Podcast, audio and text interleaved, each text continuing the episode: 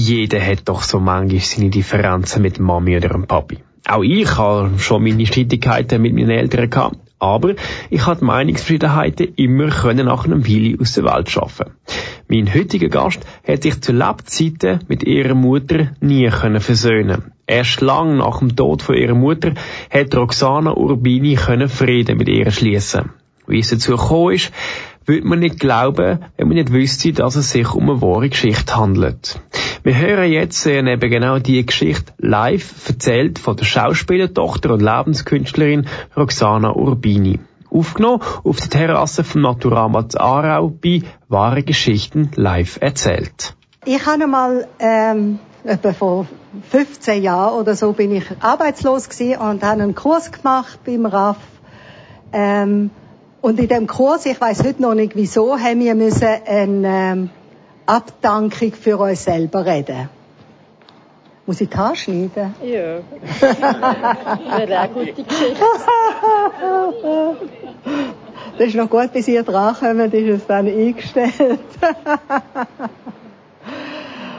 äh, es ist ein Nachruf gewesen, wo man selber in dem Kurs haben müssen für sich schreiben, also wie wenn es eine Freundin wäre wo einen Nachruf auf einem äh, macht. Und dann hat man das müssen also in ein Kuvertur und der Lehrerin geben. Und nach drei Monaten hat sie das einem zugeschickt.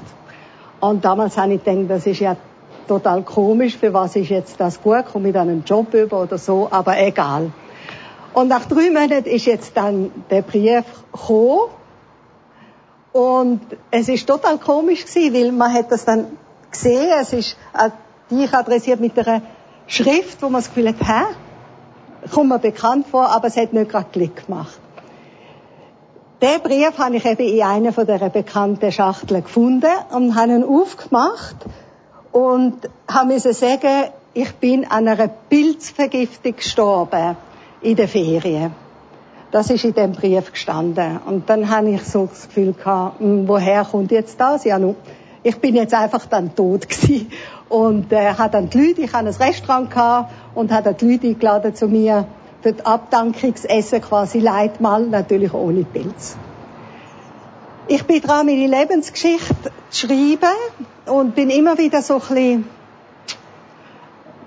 angestanden. Also es ist ein bisschen, ja, ich kann einfach, bin ich nicht in den Fluss hineingekommen. Dann habe ich eines Tages gedacht, gehst wieder mal in Estrich, wühlst in diesen Kisten rum und dann ist das die Fotokiste gewesen.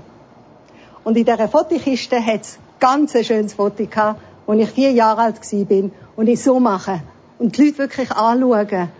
So quasi, ich habe eine Idee. Dann habe ich gedacht, ja gut, ich nehme jetzt da die kleine Roxy, rahm sie ein, tut sie neben dem Computer und sie kann mir dann helfen zum Schreiben. Das habe ich auch gemacht, das ist also so. Ich habe wieder angefangen, kleine Geschichten, wieder meine Lebensgeschichte und es ist wieder ein bisschen schwierig gewesen.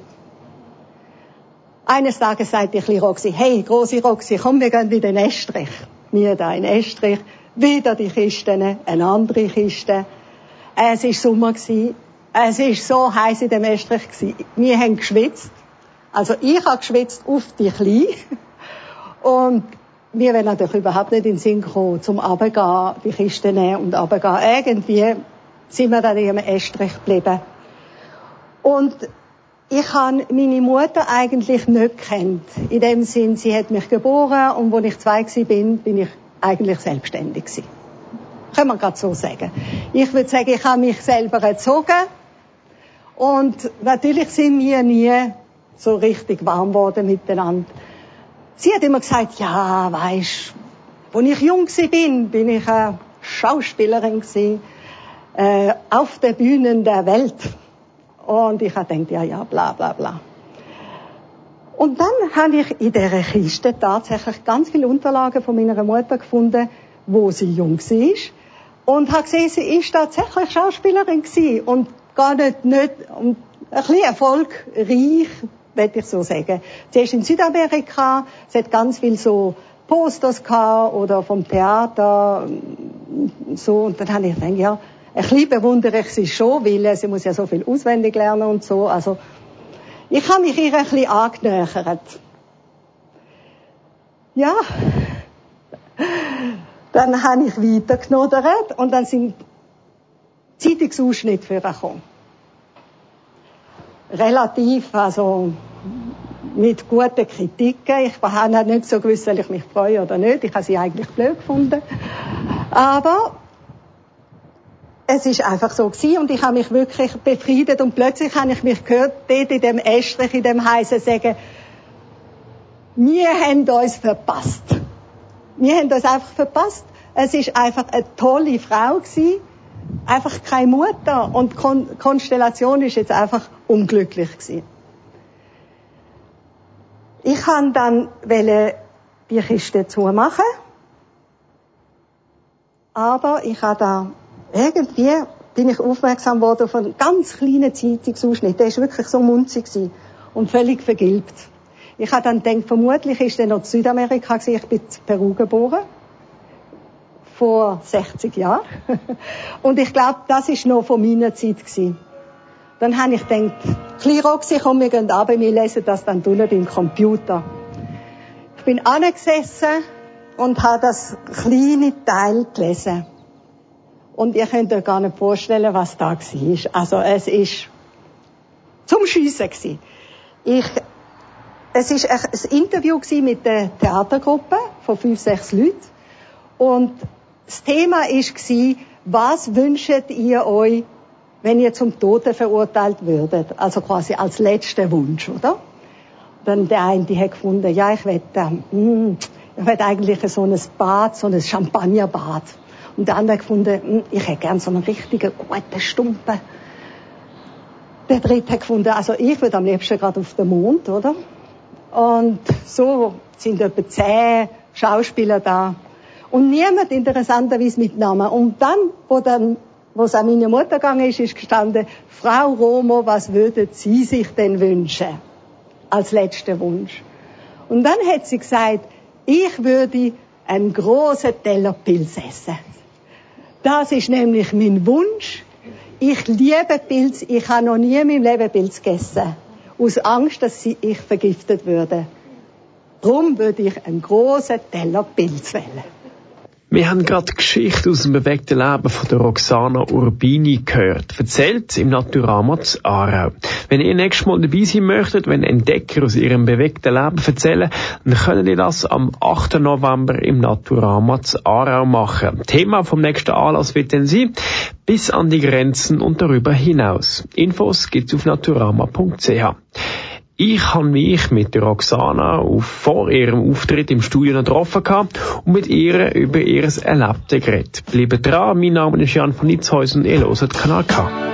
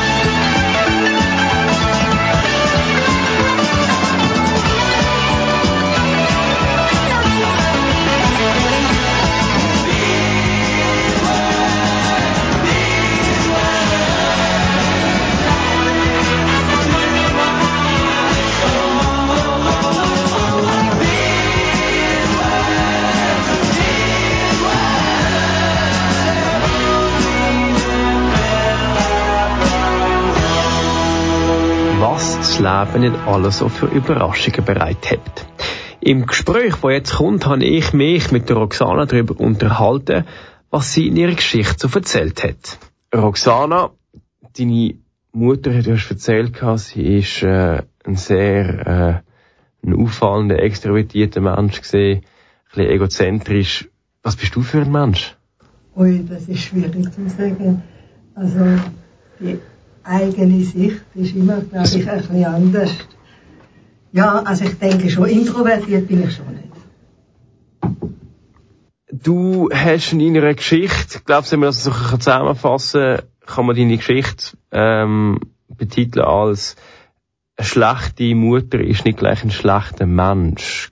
Bist du da einverstanden? Ja, doch. Also zu dem Schluss bin ich jetzt auch gekommen. Ich habe das immer irgendwie zusammen gesehen, habe gefunden, das ist ja furchtbar und äh, irgendwie so mit der Zeit und jetzt, wo sie auch schon ein paar Jahre gestorben ist, habe ich jetzt plötzlich äh, sehr eine interessante Frau entdeckt und ähm, habe gedacht, das ist schade, wir haben uns jetzt einfach verpasst.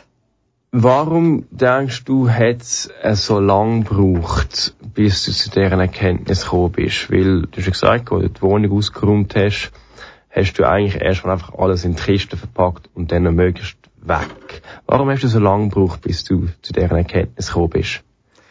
Das kann ich eigentlich sogar gerade nicht beantworten, aber irgendwie merke ich, dass ich haben müssen warten, bis sie gestorben ist. Und wie lange ist es denn nach dem Tod gegangen, bis du dich dazu überwunden hast, dass du gesagt hast, jetzt will ich wissen, was das für ein Mensch war? Also zwei Jahre. Und nach den zwei Jahren, was ist denn nachher noch passiert gewesen? Hat es irgendeinen so, so, so einen Schlüsselmoment gegeben, wo, wo, wo du gesagt hast, oder wo passiert ist, nachher hast du gesagt, jetzt muss ich wissen, wer das war? Hm, eigentlich kein Schlüsselmoment, das hat sich dann so ein bisschen entwickelt. Ich bin ja dran, äh, meine Lebensgeschichte aufzuschreiben und äh, ob ich will oder nicht, der Teil ist doch einfach äh, ziemlich zentral. Was du, was du sagst, dass Kinder Mühe haben mit ihren Eltern, das ist ja, sage ich, etwas, was es öfters gibt. Das ist auch viele Leute, wo auch viele Leute beschäftigen. Du hast jetzt den Weg gewählt, dass du Leute die Geschichte willst erzählen oder dass du das Buch geschrieben hast, dass du in deiner Geschichte nach, nach außen gegangen bist. Wieso hast du den Weg gewählt zur Verarbeitung? Weil ich zum einen sehr gern schreibe, das macht mir enorm Spaß. Aber ich habe meinen Druck weggenommen. Zuerst hatte ich so das Gefühl gehabt, ich habe äh, so viel ähm, intensive Sachen erlebt und ähm, habe immer das Feedback bekommen, was, äh, wenn ich so ein bisschen geredet habe, du hast so viel erlebt und so, du musst unbedingt das Buch schreiben. Und ähm, dann habe ich gedacht, ja, eigentlich, äh, warum nicht? Und ich bin aber immer wieder an Blockaden gekommen, weil äh, viele Erlebnisse doch relativ krass sind. Und ähm, jetzt habe ich mir den Druck in dem Sinn weggenommen, dass ich denke, ich schreibe das einfach mal zuerst für mich auf. Und wenn es dann jemand interessiert, umso besser. Glaubst du, dass es Leute interessiert? Weil ich habe die Geschichte gehört und ich habe die sehr interessant gefunden. Ist das meine, ist das meine Ansichtsweise? Ich denke schon mal. Ich äh, tue ja gern eigentlich eben Geschichten erzählen. Und ähm, mal, also ich denke, es könnte interessant sein, vor allem ähm, äh, sagen damals die Leute, was, du hast das alles erlebt und bist ja eigentlich nur so aufgestellt. Und das ist etwas, wo ich ähm, für mich herausfinden was ist es oder ich weiß nicht, ich sehe das wie einen Kern in mir inne, wo ganz wahnsinnig stark ist, dass ich sehr viel dramatische Sachen auch habe können eigentlich ganz gut nehmen. Du bist Tochter von einer Schauspielerin gesehen, du bist auch viel umgereist. Ähm, glaubst du aber, dass der Kern vom Problem, wo, wo du mit deiner Mutter gehabt hast, dass das etwas, etwas sehr Allgemeines ist, dass das auch bei den Leuten ist, die jetzt vielleicht eben nicht äh, eine Schauspielerin als Mutter eben nicht so viel umgereist sind. Siehst du etwas, äh, einen allgemeinen Aspekt drin? Hm, das weiß ich eigentlich jetzt gerade gar nicht. Also ich kann mir schon vorstellen, dass das ein Konflikt ist, aber ich kenne jetzt ganz viele Leute in meinem äh, Freundeskreis, wo ganz eine tolle Beziehung zu der Mutter haben. Richtig, also das, das gibt natürlich auch, das gibt's natürlich auch. Aber ich muss schon sagen, also auch, auch bei uns, bei den jungen Menschen, äh, der der der Konflikt, klar, es, meistens in der, in der Pubertät oder ist es, ähm, und dann erst eigentlich viel viel später kommen die Leute und sagen dann, ich kann eigentlich erst, wo ich mit 30 noch älter oder selber Vater geworden bin mhm. oder Mutter, habe ich eigentlich entdeckt gehabt, dass meine Eltern eigentlich gar nicht so falsch sind, sie eigentlich gar nicht so uncool gewesen sind. Warum hat der Moment bei dir gefehlt gehabt zu Lebzeiten von deiner Mutter? Also ich kann mir vorstellen, wir sind ja gar, ich bin gar nicht bei ihr aufgewachsen. Also ich muss auch noch sagen, ich kenne meinen Vater nicht. Das heißt, äh, es ist dann so konzentriert auf meine Mutter. Sie hat mit 26 ein Kind wählen von einem Mann, der sie attraktiv äh, gefunden hat, aber sie hat wählen eine Single Mother sein. Und ich muss sagen, ich bin, ich werde dieses Jahr 60, also das heißt, es ist damals in Südamerika gewesen, äh, im äh, 58 und das ist damals etwas ganz äh, Spezielles gewesen, so eine quasi emanzipierte Frau in diesen Breitengrad, sie ist auch noch verheiratet gewesen. Ähm, ja, also ich denke, ich habe äh, ein unkonventionelles äh, Beziehung gehabt. Und wo ich dann geboren bin, hat sie realisiert, dass ähm, das Kind ist nicht so wie ein Hund oder so und ich habe ihr immer vorgeworfen, weil sie sich wirklich dann um sich gekümmert hat und nicht um mich. Ähm, sie hätte gescheiter einen Pudel gekauft. ähm, du hast auch mal gesagt, dass du in dem Prozess immer mehr entdeckt hast, dass du Gemeinsamkeiten mit deiner Mutter hast, wo du aber erst später kennengelernt hast. Wie ist das? Das zu realisieren, dass man eigentlich einen Mensch, wo man Mühe gehabt hätte mit, doch eigentlich sehr ähnlich ist? Also für mich ist es ganz sicher eine extreme Erleichterung, weil ich immer mit dem negativen Rucksack rumgelaufen bin. Ich selber habe kein Kind, ähm, bewusst. Und ähm, ja, es ist jetzt einfach eine Versöhnung, die ich sehr äh, schätze. Bist du auch mal ins Hadern gekommen mit dir selber? Weil eben, man hat ja eigentlich die Mutter, wo man vieles drin sieht, wo, wo man nicht gut findet, wo man falsch gefunden hat.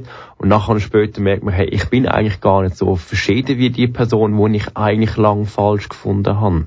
Ist man da auch nicht irgendwann mal ins Hadern mit sich selber gekommen? Ähm, ja, bestimmt.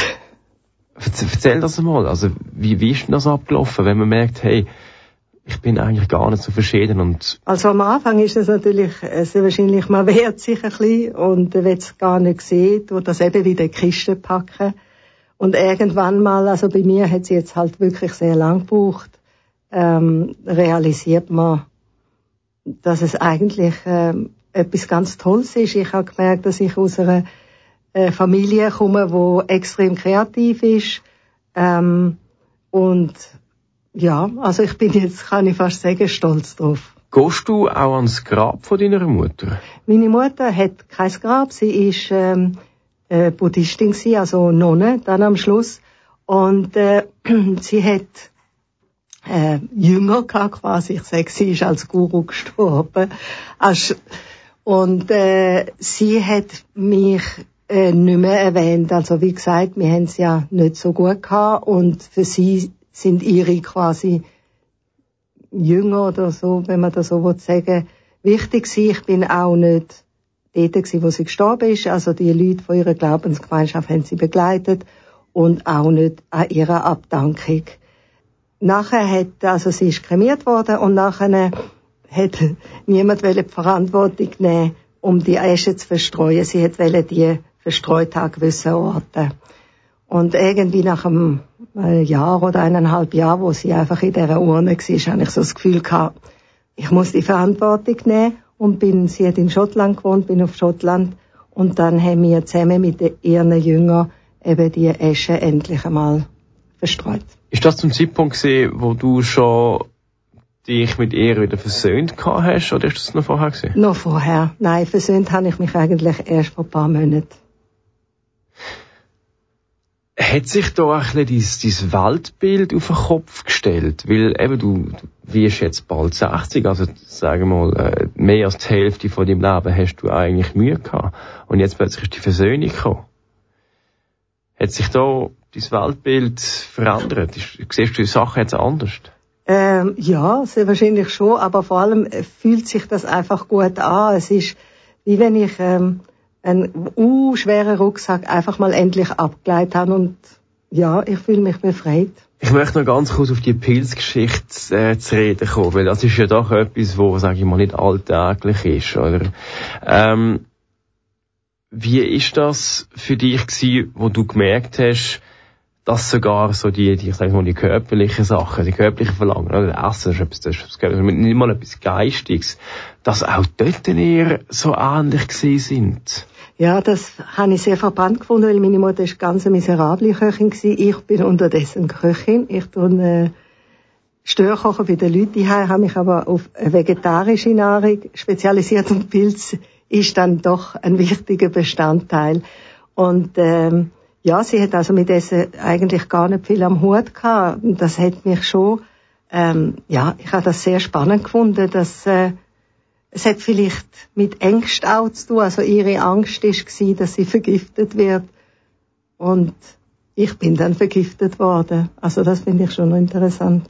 Sehr schön. Was auch interessant ist, wird sie der Prozess, wie du nachher zu dem Gespräch oder zu dieser Erzählung gekommen bist, wie die Verarbeitung gelaufen ist, das lassen wir uns gerade nachher an.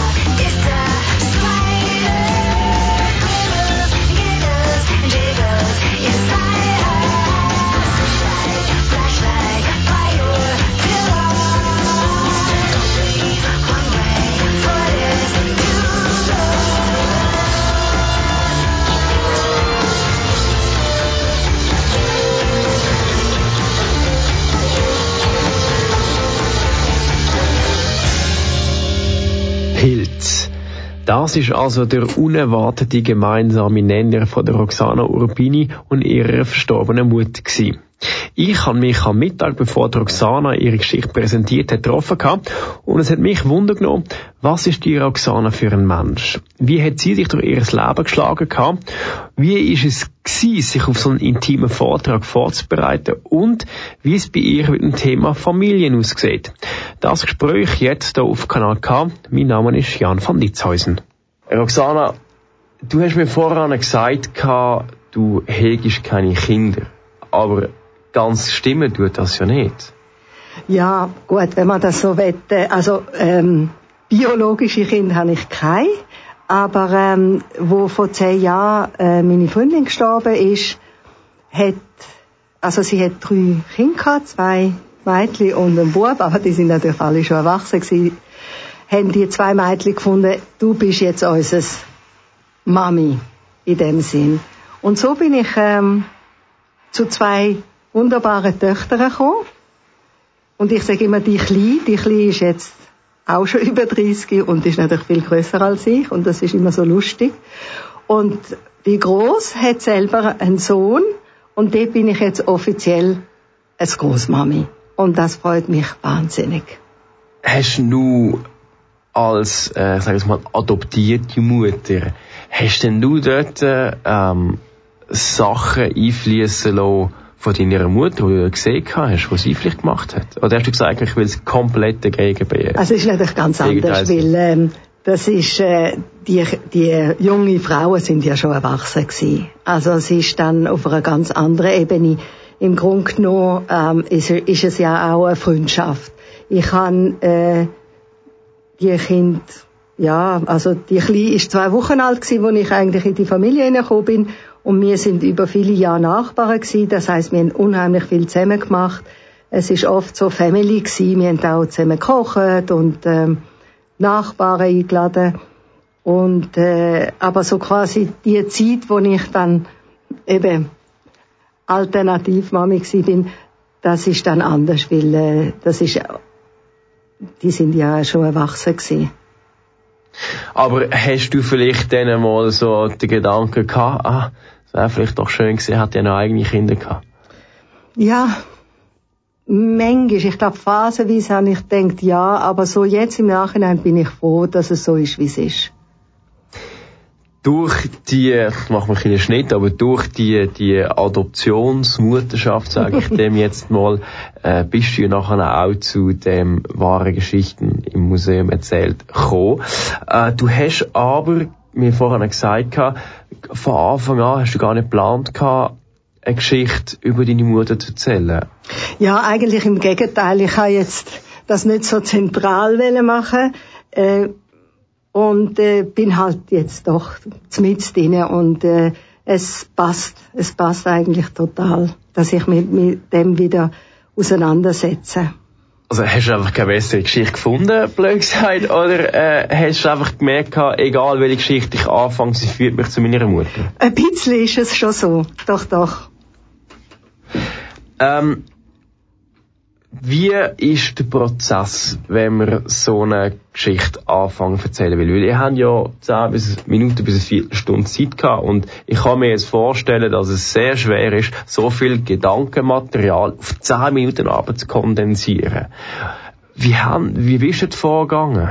Also ich bin ganz froh, dass ich ein ganz tolles Coaching hatte, ähm, wo mir einfach so ein bisschen dramaturgisch äh, geholfen hat. Also äh, wie muss man das angehen, Spannung aufbauen und ähm, ich habe mich gar nicht vorbereitet. Also ich habe überhaupt kein ähm, Video oder so angeschaut von anderen Geschichten erzählen, weil ich mich nicht habe beeinflussen lassen und habe gedacht, ich komme ganz jungfräulich an, die, an das Thema an und ähm, habe auch nicht groß probt. Ich weiß einfach, ich kann in etwa eben zehn Minuten und äh, der Anfang, der Schluss und Mitte weiß ich. Und ich möchte auch in dem Moment ähm, ja können spontan sein.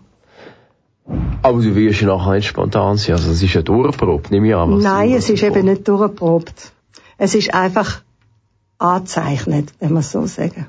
Wie hast du, oder wie bist du vorgegangen, wo du ausgesucht hast, welche Geschichte du erzählen wirst? Weil du hast gesagt, du hast ein bewegt, bewegtes Leben gehabt, genauso deine Mutter ein bewegtes Leben gehabt.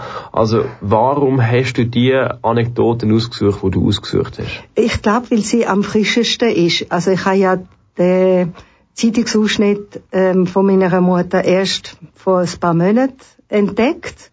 Und es ist sehr frisch gewesen. Und dann habe ich auch eben wollen, quasi meine von ihrer adoptiert, also meine Tochter quasi überraschen mit dieser Geschichte. Weil sie kennt mich sehr, sehr gut und sie kennt tausende Geschichten von mir, aber die kennt sie nicht. Eine Wundertüte. Du hast gesagt, du bist eigentlich ein eher extrovertierter Mensch.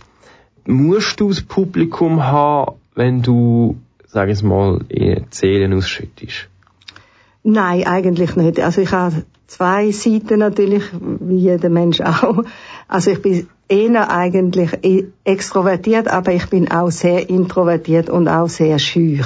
Also für mich ähm, ist das Geschichten erzählen vor Publikum das erste Mal, wo ich so etwas mache.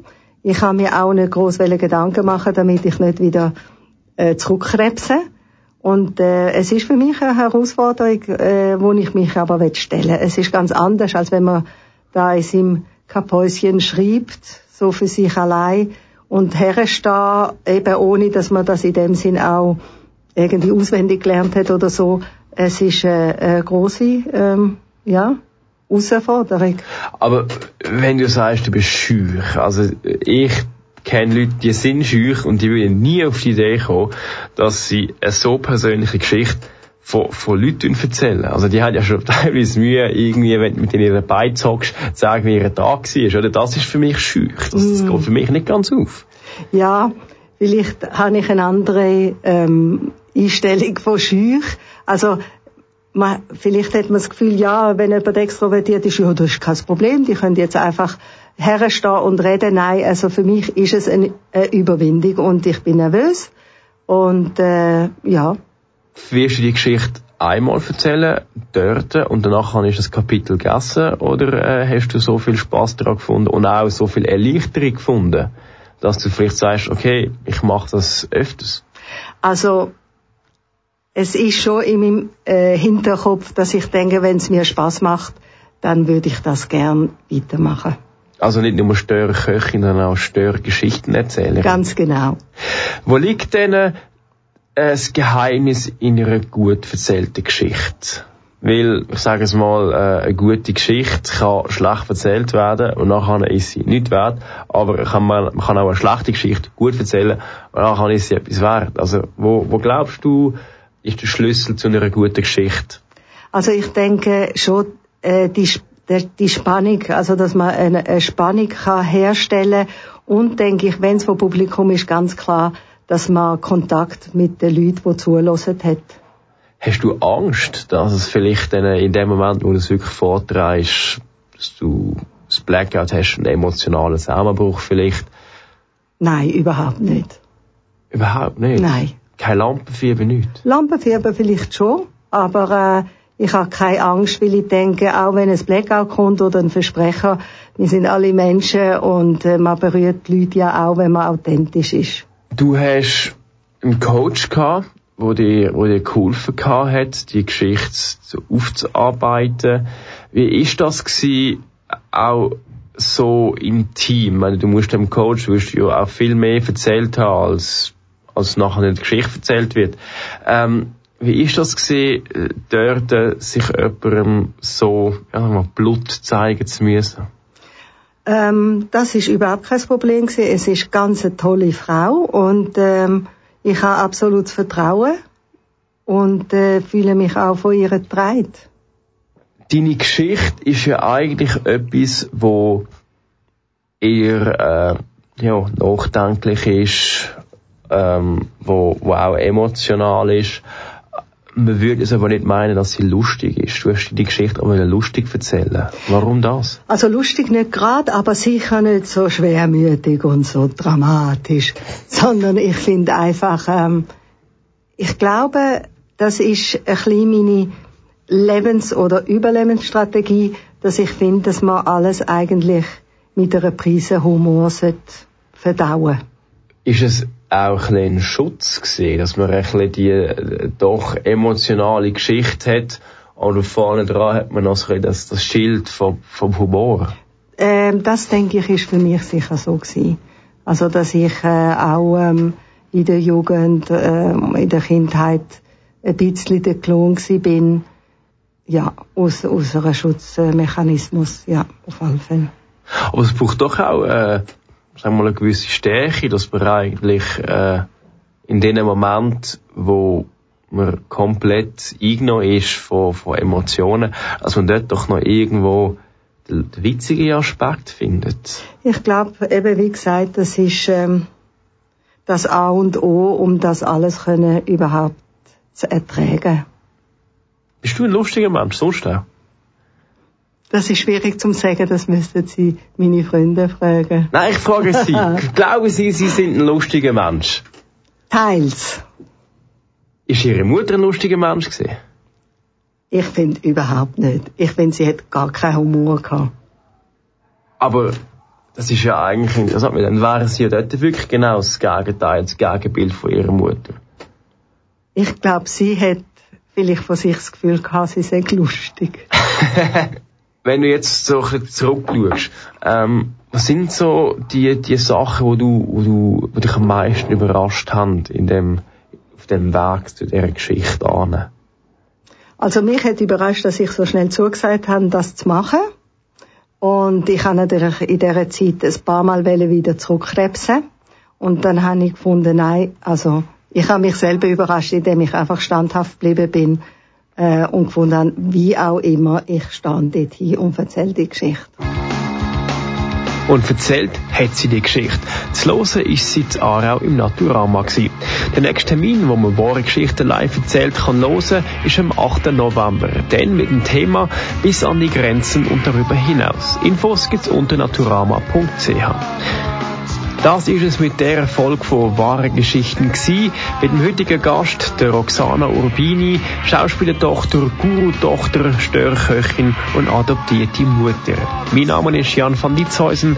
Das ist der Kanal K. Auf Wiederhören.